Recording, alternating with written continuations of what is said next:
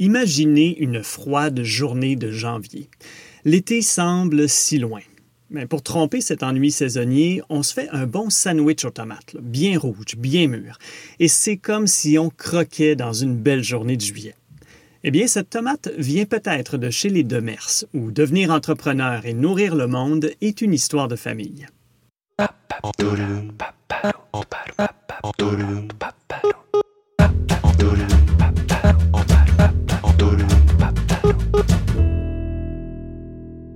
Bienvenue à Objectif Croissance. Je m'appelle Frédéric Chouanière et je retrouve à Saint-Nicolas le président directeur général des serres Demers, Jacques Demers. Bonjour.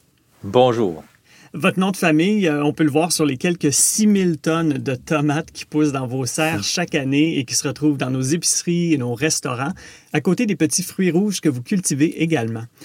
Vous et votre frère, vous avez repris la ferme familiale en 1990. Euh, pouvez-vous nous dire qu'est-ce qui vous a incité à le faire?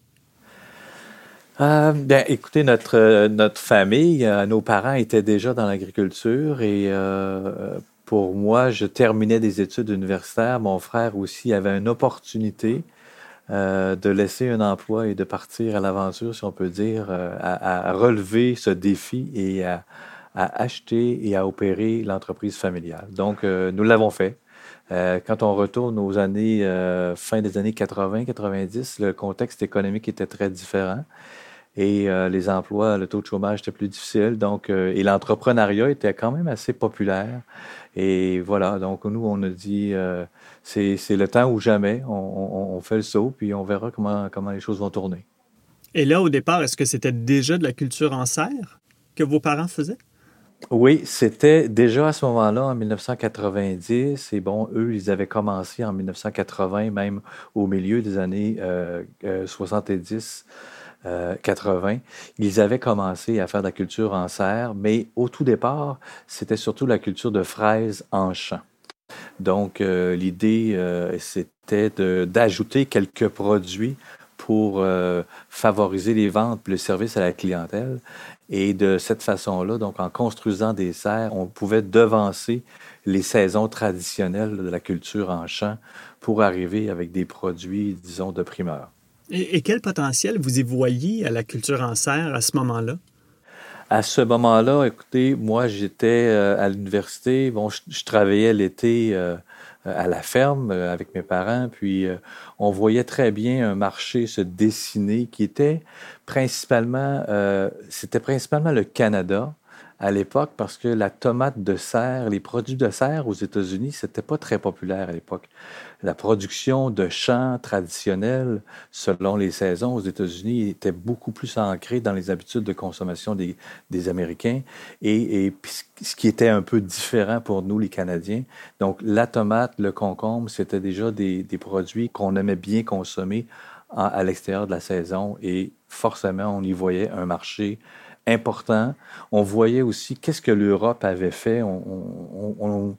moi, je lisais l'Europe comme s'il euh, il était tout simplement 10 ou 15 ans en avant de nous et que hmm. tôt ou tard, les comportements alimentaires allaient, euh, allaient arriver aussi en Amérique du Nord. Parlons plus précisément de la multiplication des produits, de ce qui pousse dans les serres de Mers. Euh, entre 1990 et aujourd'hui, comment ça s'est, euh, comment votre panier s'est diversifié et rempli? Euh, au début, au tout début, dans les années 90, on, peut, on parlait essentiellement de, deux, deux, productions, tomates, concombres, et c'était, il n'y y avait pas de spécialité dans ces catégories-là.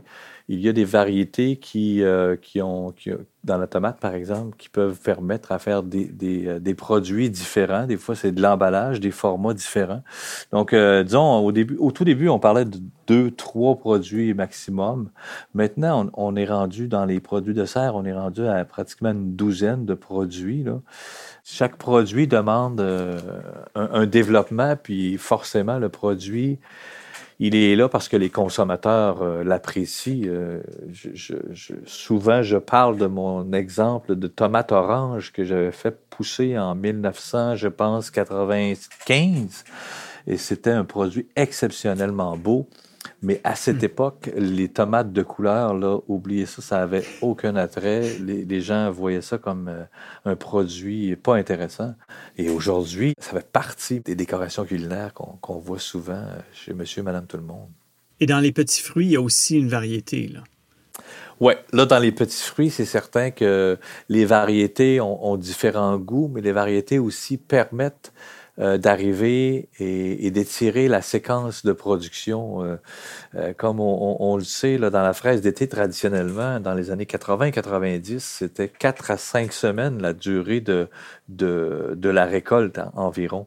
Et maintenant, chez Demers, là, on récolte des fraises dès le début du mois de juin et on va terminer à la mi-octobre environ. Donc, on, on parle d'une saison de, de pratiquement 18 semaines. Alors, euh, c'est quand même euh, impressionnant. Là, euh, à l'occasion, on, échange avec des producteurs de la Californie qui trouvent que pour un climat nordique, on fait, on fait bien les choses. de, quoi faire rougir la compétition. Exactement. Ces, fraises d'automne, il fallait aussi réussir à les vendre et je pense que là aussi, il y a un défi au niveau des, des commerçants qui achètent vos fraises. Oui, ça, c'est toujours euh, c'est assez drôle parce que cette semaine, euh, cette semaine et cette année particulièrement dans les fraises d'automne, il y a un manque dans le marché parce que parce qu'il y a une production qui est beaucoup plus basse pour tous les producteurs au Québec. Et, euh, et c'est un peu l'inverse de ce qu'on vivait il y a 25 ans. Euh, C'est-à-dire? C'est-à-dire que quand on a débuté à, à, offrir des fraises à des grossistes, des distributeurs au Québec, eux étaient vraiment habitués de travailler avec la fraise de Californie. Donc, aussitôt que la saison d'été traditionnelle du Québec commençait à baisser, eux, ils se tournaient, ils se tournaient vers la Californie très, très rapidement pour s'approvisionner en Californie. Et, euh, et, nous, ça, ça, ça, nous, ça nous coupait l'herbe sous le pied parce qu'à ce moment-là, c'était très difficile. Vous savez, les comportements de ces gens-là euh, au mm-hmm. niveau des achats, le comportement d'achat, je parle pas juste des consommateurs, mais je parle des acheteurs, des, des, des grands, euh, des, de ceux qui distribuent les produits au Québec, que ce soit des chaînes qu'on connaît ou bien des, des, distributeurs privés, bien, ils ont leur façon de faire et leur, leur habitude d'achat. Quand les fraises sont terminées dans la région de Québec, bien, ils, ils font venir de la Californie puis quand il n'y a plus de raisins au Chili, ben, c'est la saison de, l'Espagne qui commence. Alors, c'est comme ça que ça se passe l'approvisionnement. Et ce sont des décisions prises à l'avance aussi. oui, euh, souvent, effectivement. il fallait changer tout ça. Donc, euh, quand on se présentait avec nos fraises au mois d'août, euh, c'était quasiment impossible d'imaginer qu'il y aurait une demande pour ces produits-là. Les gens disaient non, non, non, les fraises d'été, ça, ça dure quelques semaines, puis les consommateurs euh, sont prêts à passer à autre chose. Il y a le maïs qui arrive, il y a les bleuets, les framboises. Euh, alors, tout ça pour dire que à l'époque, il y avait le marché n'existait pas et, mm. on, a, on, avait on a dû euh, bien sûr le développer et tout ça s'est passé par, par le goût, par la qualité du produit. À partir du moment où les gens ont compris qu'on avait un bon produit à offrir, euh, là, euh, la demande a, suivi et graduellement, bien nous, on a augmenté nos surfaces de production. Euh, si on fait la petite histoire de, de vos grands investissements, il y a toute une gestion de risque qui vient avec ça. Hum. Qu'est-ce qui vous a poussé à investir? Est-ce que c'était de dire, bon, on va avoir une plus grande production et on va pouvoir approcher de plus grands joueurs, de plus grands distributeurs? Ou à l'inverse, c'était de répondre à une demande qui était en train d'augmenter? Oui, ben, c'est un mélange des deux, euh, forcément, parce que quand on, s'adressait à nos clients et, les grands distributeurs, on, voyait on voit bien et on est capable de se documenter pour avoir un peu de statistiques et de, constater la quantité de kilos qu'ils vont importer, soit du Mexique ou euh, de d'autres provinces du Canada. Alors, tout de suite là, c'était clair qu'on voyait bien que la part de marché qu'on occupait ou le marché qui, nous était euh, soutiré de la compétition en importation, c'était important. Et, à partir du moment où on a aussi, disons, utilisé des technologies plus productive qui nous amenait à obtenir des coûts de production et des produits à un prix compétitif, bien euh, tout ça fait qu'en en fait, euh, à un moment donné, on prend les risques. Graduellement, on investit dans la technologie et dans des, dans des structures de production plus performantes. Et, et de cette façon-là, on peut, on peut s'adresser au marché euh, sans être hors prix et très compétitif. On parlait de la, production qui a pris de l'expansion. Euh, ça a passé chez vous notamment avec l'ouverture d'une immense serre à Drummondville en 2017. Ouais. Euh, concrètement, qu'est-ce que ce nouveau volume de production signifie pour la croissance des serres de Mers? Ah, à ce moment-là, ben, la, serre de Drummondville, on l'a fait en deux phases. Et euh, dans le fond, à chaque fois qu'on le fait en 2012 et en 2017, on a doublé la production avec euh, hmm. cette nouvelle surface euh, de serre. Donc maintenant, c'est une serre, disons qu'une grandeur ben, mature de 10 hectares. Euh, c'est plus de... 10 hectares, c'est 100 000 mètres carrés. C'est plus d'un million de pieds carrés en surface. seulement dédié à la tomate. Et bon, on offre de l'emploi à une centaine de personnes sur ce site-là. Et ça nous permet de produire des fruits là, 12 mois par année avec euh, les technologies les plus, les récentes, euh, incluant l'éclairage de croissance pour, euh, pour obtenir des fruits durant la période hivernale. Oui, justement, j'allais dire, les principes de base derrière la culture en serre sont les mêmes qu'à l'époque où vous avez repris la ferme il y a 30 ans, mais la technologie a énormément évolué. Euh, donc, il y a l'éclairage et au-delà de ça, c'est quoi les changements dans vos serres? Ben, la technologie a évolué, mais c'est aussi la compréhension et la connaissance de la gestion de la serre, que ce soit au niveau de la fertilisation de la plante, la gestion climatique. Euh, alors, comment on, comment on obtient le plus de productivité avec un plant de tomate en, seulement qu'en gérant la température? Et le hmm. dernier élément, ben, c'est la lumière. Donc, au Québec, ou euh, peu importe où on est sur la planète, euh, c'est la lumière qui est notre premier facteur de production qui est le plus important. Et c'est pas la chaleur, parce que la chaleur, on peut l'apporter comme on veut. Euh, on peut chauffer une serre à, l'extrême et ça nous donnera pas plus de production. Donc, l'élément de production premier, c'est la photosynthèse, c'est la quantité de lumière qui entre dans la serre à un moment donné. Et qu'est-ce qu'on peut faire de mieux avec, euh, avec cette lumière-là pour, euh, pour produire et la transformer en, en kilos de, de, tomates. Et qu'est-ce que vous pouvez faire maintenant pour déjouer dans la nature, euh, surtout à partir de l'automne quand le soleil se couche à 4 heures ou presque? Ben, maintenant, on utilise de, l'éclairage, donc euh, on a des lampes euh, assez, assez sophistiquées dans les serres, qui eux aussi, la technologie évolue continuellement. Donc, on peut, on installe des lampes dans la serre qui sont un investissement important et on, ouvre euh, ces lampes-là en fonction des besoins de la plante.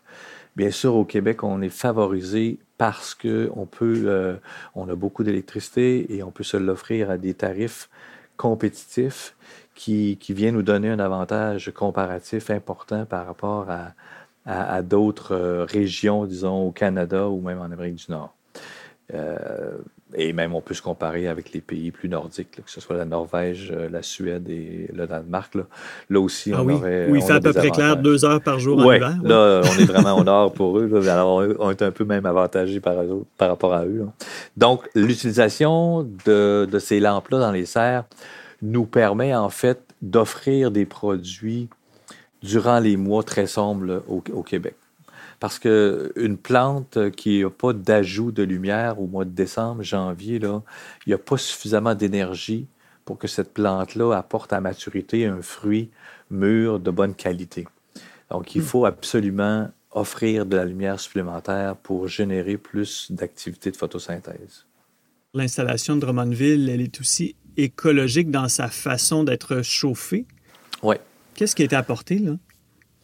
Alors, bien sûr, dans le, dans le, cas des serres, le coût de chauffage est un élément important à, contrôler puis à, bien euh, essayer d'avoir, euh, à faire en sorte qu'il coûte le moins, le moins cher possible.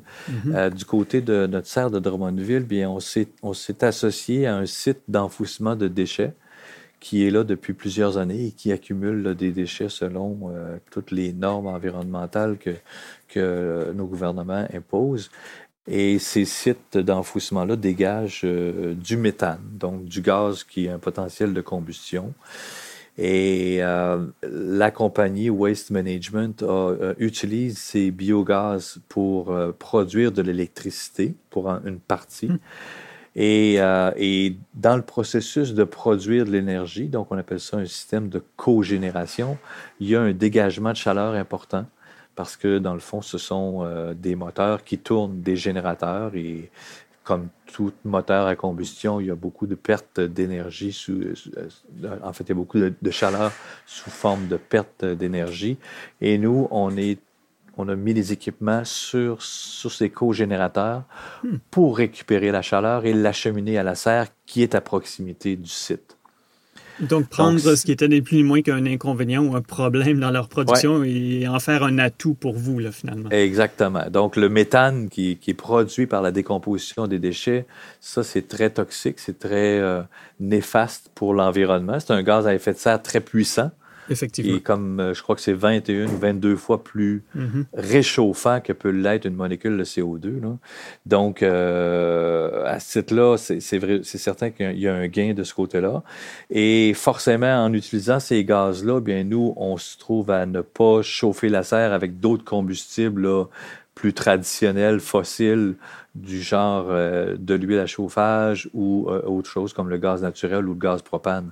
Donc, le bilan le bilan environnemental d'une serre comme ça, il est très, très positif. C'est certain que, comme on dit, ce sont les tomates qui ont le moins de, de, tonnage de gaz à effet de serre euh, émis sur le marché. Oui, et c'est pas négligeable et ça fait partie de nos décisions de consommateurs de plus en plus. Du de plus en plus, oui. Oui si on parle euh, justement des serres euh, ailleurs dans le monde, vous avez mentionné certains pays, est-ce qu'il y a d'autres euh, techniques, d'autres avancées qu'on retrouve déjà à l'étranger que vous aimeriez voir ou voir plus implantées ici? je vous dirais, oui, en général, bon, on, le sait, là, je pense que c'est la Hollande. C'est la Hollande qui est le pays qui a le plus développé la culture en serre depuis des années. Alors, ils ont toujours été des producteurs de fleurs dans un premier temps, de fleurs coupées, roses, alstromeria, gerbera, c'est des gros producteurs. Et aussi, euh, dans le légume, tomates, concombres, poivrons, aubergines, ils sont aussi des, des, grands producteurs.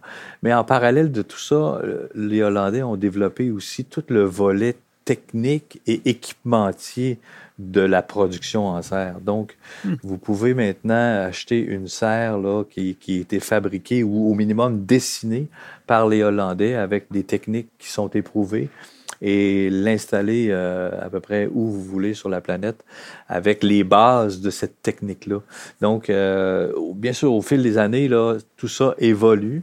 Et bon, une serre qui est installée en Hollande, puis une serre qui est installée ici au Québec, ça peut être à peu près la même, euh, euh, disons, même équipement, le même équipement ou la, même technologie, mais la façon de la gérer est nécessairement adaptée à, un climat nordique comme nous versus un climat mm-hmm. plus, euh, plus tempéré et, océanique que, que la Hollande. Il y a beaucoup d'industries qui font également maintenant appel aux métadonnées, à l'analyse de ces données avec l'intelligence artificielle. Est-ce qu'on retrouve ça dans la culture en serre? Oui, absolument. Ce qu'on voit euh, dans la culture en serre, le, volet de l'intelligence artificielle et de la robotisation est assez, assez effervescent actuellement. Euh, la robotisation, ça reste pas facile, quoique dans les cinq dernières années, il y a eu beaucoup d'avancées sur la reconnaissance euh, visuelle des objets, tout ça. Donc ça, ça évolue assez bien. Mais le volet des mégadonnées, comme vous dites, puis de l'intelligence artificielle, là, ça, ça commence à prendre forme. On peut même acheter actuellement sur le marché là, des équipements qui, euh, qui vont circuler de façon euh, automatique dans la serre hein, pour ah analyser les conditions de à peu près chaque plan euh, prendre des photos, prendre des températures, de l'infrarouge. On peut même déceler des foyers d'insectes qui sont, à, qui sont en train d'émerger. Alors, euh, la difficulté quand on a des grandes serres, c'est d'être capable de surveiller tout, hein, partout. Et ça devient un, exercice euh, difficile, même si on met des humains à le faire ça. Alors, un oui, parce qu'on s'entend que c'est des, des, millions de plants de tomates et il n'y a rien qui ressemble plus à un plant de tomate que le plant de tomate d'à côté. Exactement. Sauf que si on a un robot qui est capable de lire de façon intelligente, puis d'accumuler les données et de sortir des rapports qui va, euh, qui va faire une espèce de mapping de la situation dans la serre, euh, ça commence à être vraiment intéressant. Donc, on peut avoir euh, une photo, par exemple, d'une zone où, l'irrigation fonctionne pas bien, où les plants sont dans une situation de stress hydrique parce qu'il y a un vent dominant de l'ouest qui assèche un coin de la serre. Alors, ce genre de, ce genre de choses-là, c'est, c'est, ça devient vraiment euh, intéressant parce qu'on cherche à, à, optimiser chacun des mètres carrés dans la serre. Je vous dirais que dans les cinq dernières années, c'est un petit peu plus facile parce qu'on sent vraiment qu'il y a un consommateur qui a complètement changé. Là, je dis cinq ans pour pas dire dix, là, mais nous, il y a 25-30 ans, quand on faisait des tomates, on disait aussi à nos consommateurs, s'il vous plaît, achetez local. Achetez pas une mm-hmm. tomate du Mexique, achetez des tomates produites proches de chez vous. Et, ça, cette chanson-là, on, la chante depuis des années. Mais maintenant, depuis euh, cinq ans, on sent vraiment que le consommateur sait ce qu'il veut c'est aussi ce que les chaînes de distribution sont prêtes à faire aussi. Alors, il y a ah. toujours plusieurs joueurs dans, dans, dans, une histoire. Là. Et là, on sent vraiment que on a des partenaires, les chaînes, que ce soit Metro, Sobeys, Lobla, euh, tous ces joueurs-là sont vraiment préoccupés par l'approvisionnement. Ils veulent des produits locaux. Et ça, ça passe nécessairement par des entreprises comme la, nôtre et qui hmm. sont aussi en mesure de faire euh, de la croissance et du volume. parce que quand on va voir ces, distributeurs-là, bien sûr, sont intéressés de, nous voir, mais ils ont des exigences de base. Qui, hmm. et la première exigence, c'est le volume. Est-ce que tu es capable, Jacques, de me produire euh, euh, tant de caisses pour que je puisse nourrir mon réseau de distribution? Et ce sont des, distributeurs importants. Donc, ça, c'est un, un volet qui est plus, compliqué un peu. Vous m'avez amené euh, tout naturellement sur le prochain sujet qui était la distribution. Euh, donc oui, c'est en train de changer du côté des comportements euh, des consommateurs et des distributeurs, mais comment ça se fait que les fruits et les légumes d'ici sont encore souvent difficiles à repérer ou parfois même à trouver carrément en épicerie, même en saison? Oui, c'est vrai. Euh, l'identification sur les tablettes, c'est toujours compliqué. C'est, pas, c'est un peu interrelié euh, au phénomène que je vous ai parlé tout à l'heure, à l'effet que pour une catégorie d'un produit, si on veut capter l'attention d'un client, ça prend beaucoup de volume et donc, euh, ça prend des entreprises de grande taille ou bien plusieurs entreprises qui ont une forme de regroupement et de partage des volumes là, de hmm. production. Euh, et, et c'est ce qui fait qu'à un moment donné, dans un supermarché, sur un même étalage de tomates, on peut avoir de la Demers, on peut avoir de l'Ontario et on peut avoir du Mexique dans à peu près le même étalage. Alors, euh, parce que pour, disons, une catégorie ou un item en particulier, il y a plusieurs fournisseurs dans cette catégorie-là. Et là, bien, euh, ça, c'est, là que le problème s'ajoute euh, et que la reconnaissance pour les consommateurs est, compliquée. Est-ce qu'il y a des choses que vous pouvez faire concrètement avec ces distributeurs, les chaînes d'épicerie, par exemple, pour mettre euh, vos produits encore plus en valeur? Oui, je vous dirais que plus, plus, on a, euh, plus on a du volume, plus ces gens-là sont capables de travailler avec nous. On cherche, on cherche des gens qui font du partenariat, hein, qui ne font pas juste euh, acheter pour, pour, pour, pour, revendre nos produits. Donc, euh, à travers leur stratégie individuelle de, de chaîne, de positionnement, on aime bien s'inscrire, nous aussi, à travers cette, stratégie-là. Donc, euh, il s'agit euh, de, bien travailler avec, avec ces gens-là euh, et d'augmenter le volume de production. C'est un petit peu pour ça qu'on parle beaucoup de croissance. Mm-hmm. C'est pas qu'il y a vous savez, il y, a, des marchés pour toutes les, grandeurs d'entreprise, toutes les tailles d'entreprise. La seule chose qui est importante, c'est d'être en équilibre entre votre, volume de production et votre clientèle.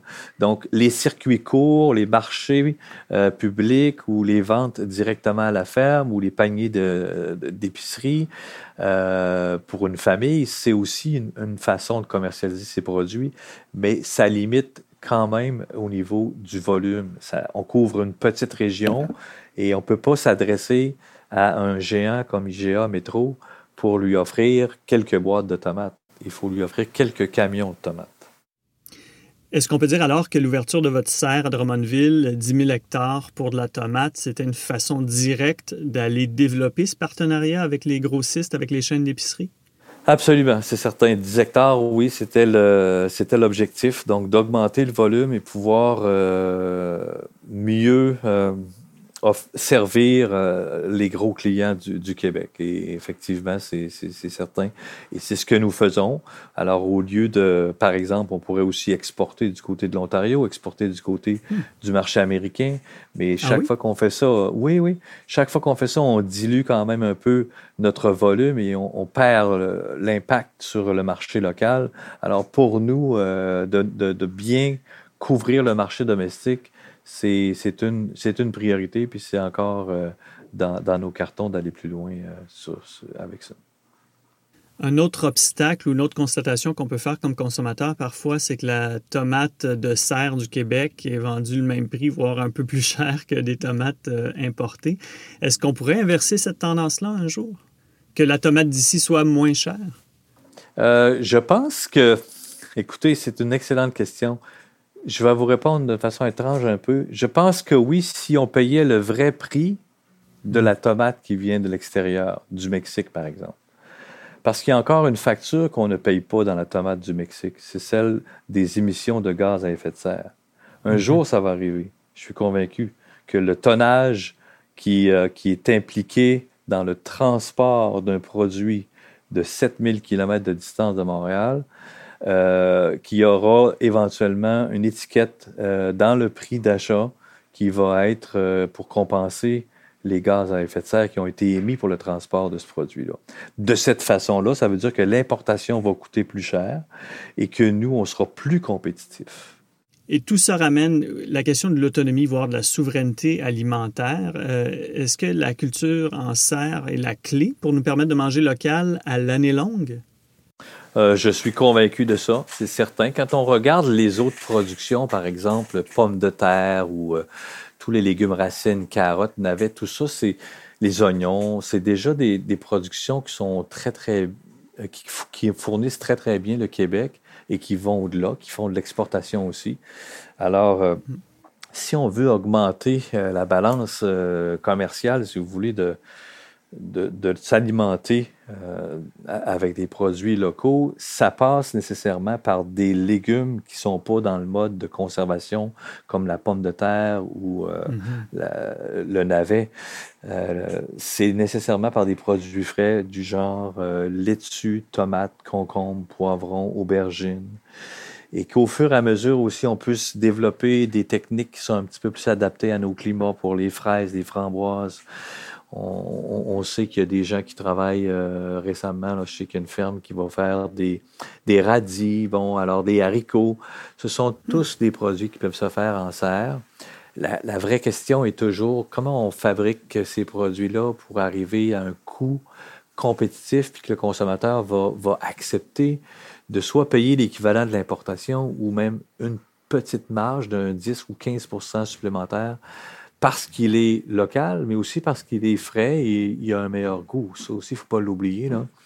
Ça fait partie de l'équation. Euh, le goût, la valeur nutritive des aliments, parce qu'ils sont produits à proximité, ça demeure mm. aussi, là, euh, ça fait partie des, arguments et, et, de la raison pourquoi les gens veulent ces produits-là euh, à proximité. L'achat local est vraiment euh, dans la tête des consommateurs, encore plus avec euh, la pandémie. On, veut acheter local. J'imagine que ça s'est traduit par une forte demande pour vos produits, mais ça veut dire aussi une forte demande pour euh, tous les produits que vous utilisez, par exemple, pour emballer vos, tomates et vos fraises. Oui, absolument. C'est un élément important à ne pas négliger. Euh, au mois de mars, lorsqu'on a vu arriver euh, cette vague et toutes les entreprises euh, ralentir, c'est certain qu'il y a des items à l'emballage ou des intrants, de des intrants de production où on a sécurisé, en fond, on s'est informé chez nos fournisseurs et même on a maintenu, on a augmenté un peu nos inventaires pour pallier à, éventuellement une, coupure d'approvisionnement. C'est certain qu'au début, c'était un peu insécurisant. Euh, par la suite, hmm. euh, ça s'est replacé. On a vu que tous les entreprises qui étaient dans le monde de, du service essentiel ont, quand même continué à tourner. Mais pas plus tard que la semaine dernière, j'ai un fournisseur qui, qui était local dans l'emballage et qui, qui, a une éclosion dans son entreprise et qui va retarder quelques livraisons de, de, produits d'emballage de carton. Donc, euh, bien que euh, la, la, la, crise bon, du COVID, de, la COVID est encore avec nous, il ne faut pas encore négliger cette, euh, cette idée-là. Donc, et, qu'est-ce qu'on fait dans, dans, dans ce temps-là, là, quand on a peut-être plus de, de paniers ou de boîtes pour mettre les tomates qui sont prêtes à être expédiées? Ah, ça, on ne veut, pas, on veut pas arriver là. C'est certain que, bon, par exemple, la diversification de nos fournisseurs, dans le carton, j'avais l'habitude d'avoir un, un fournisseur, donc on a fait entrer un nouveau fournisseur justement pour pallier à, un problème et un manque éventuellement. Euh, comme je le disais, on peut augmenter nos inventaires. Bien sûr, tout ça, euh, si on parle, si vous parlez à l'entrepreneur, ça crée, ça crée de la pression un peu sur le fond de roulement. Ça nécessite un peu plus de liquidité pour euh, engranger des, des, des, des, intrants et de faire en sorte qu'on ne manque pas de, de ces produits-là pour opérer au quotidien. Alors, euh, oui, ça demande une, gestion et des besoins de liquidité un peu plus euh, importants. Jacques Demers, président directeur général des Serres Demers, merci de nous avoir permis de visiter comme ça les coulisses de l'industrie séricole. On vous souhaite d'excellentes récoltes, même à ce temps-ci de l'année, puisqu'elles sont euh, faites été comme hiver dans vos serres. Merci à vous aussi. Et à ceux et celles qui nous écoutent, si vous avez apprécié cet entretien, eh bien, je vous rappelle que vous trouverez d'autres profils d'entreprises et d'entrepreneurs sur le site devenirentrepreneur.com. C'est là-dessus que se termine notre épisode d'Objectif Croissance. Je m'appelle Frédéric Chouanière et je vous dis à la prochaine.